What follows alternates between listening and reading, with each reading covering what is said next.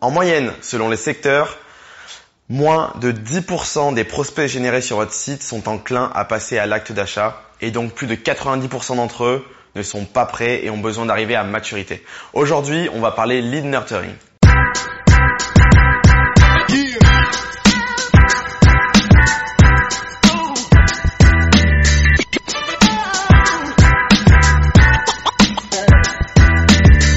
Le lead nurturing est un procédé qui va accompagner vos nouveaux prospects à franchir les différentes phases de leur cycle de vie.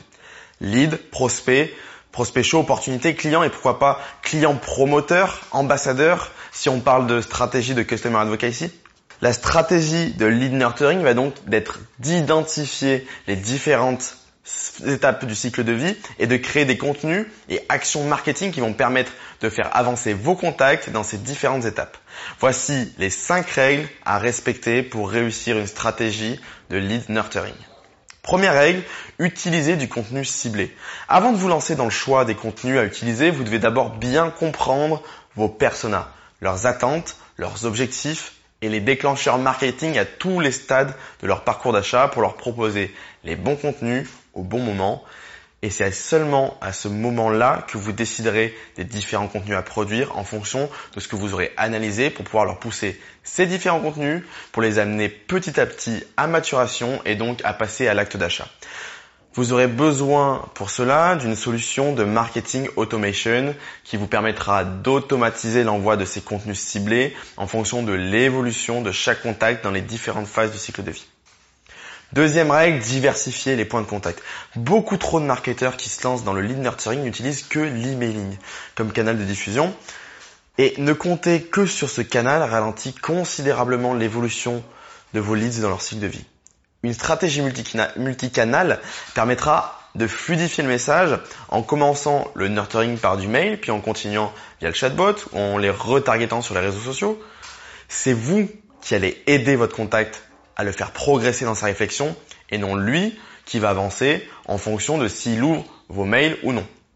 Troisième règle, diversifier vos contenus. Pour faire avancer un contact dans les différentes phases du cycle d'achat, vous allez devoir répondre à toutes ces interrogations, ses besoins, ses points de douleur. Et vous ne pouvez pas répondre à toutes ces problématiques en utilisant seulement l'envoi de newsletters ou l'alimentation d'un blog.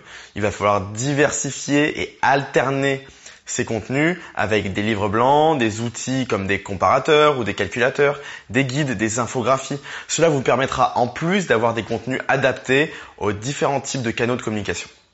Quatrième règle, ne perdez pas de temps. Selon HubSpot, les chances qu'un prospect entre dans le cycle d'achat ou devienne qualifiés sont multipliés par 21 si ce dernier est contacté dans les 5 minutes qui suivent sa conversion sur votre site plutôt que dans les 30 minutes suivantes.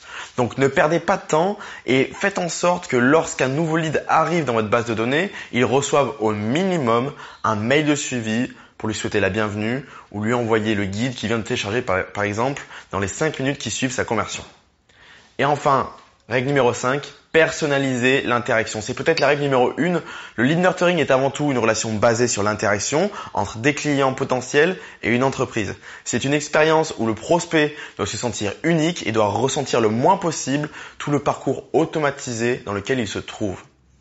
C'est pour ça que vous devez l'appeler par son prénom dans les différentes interactions que vous avez avec lui par exemple, ou inclure des éléments personnels comme le nom de son entreprise, ou réagir à des actions qu'il a eues sur votre site, ou rendre la communication fluide en commençant une discussion sur votre chatbot et en la continuant sur le bot Messenger.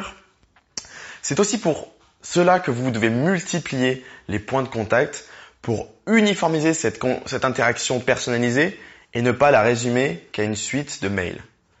Voilà, merci de m'avoir accordé votre attention. J'espère que cette vidéo vous aidera à automatiser de super parcours de lean nurturing et vous aidera à atteindre vos objectifs. Et je vous dis à très bientôt pour un prochain Ask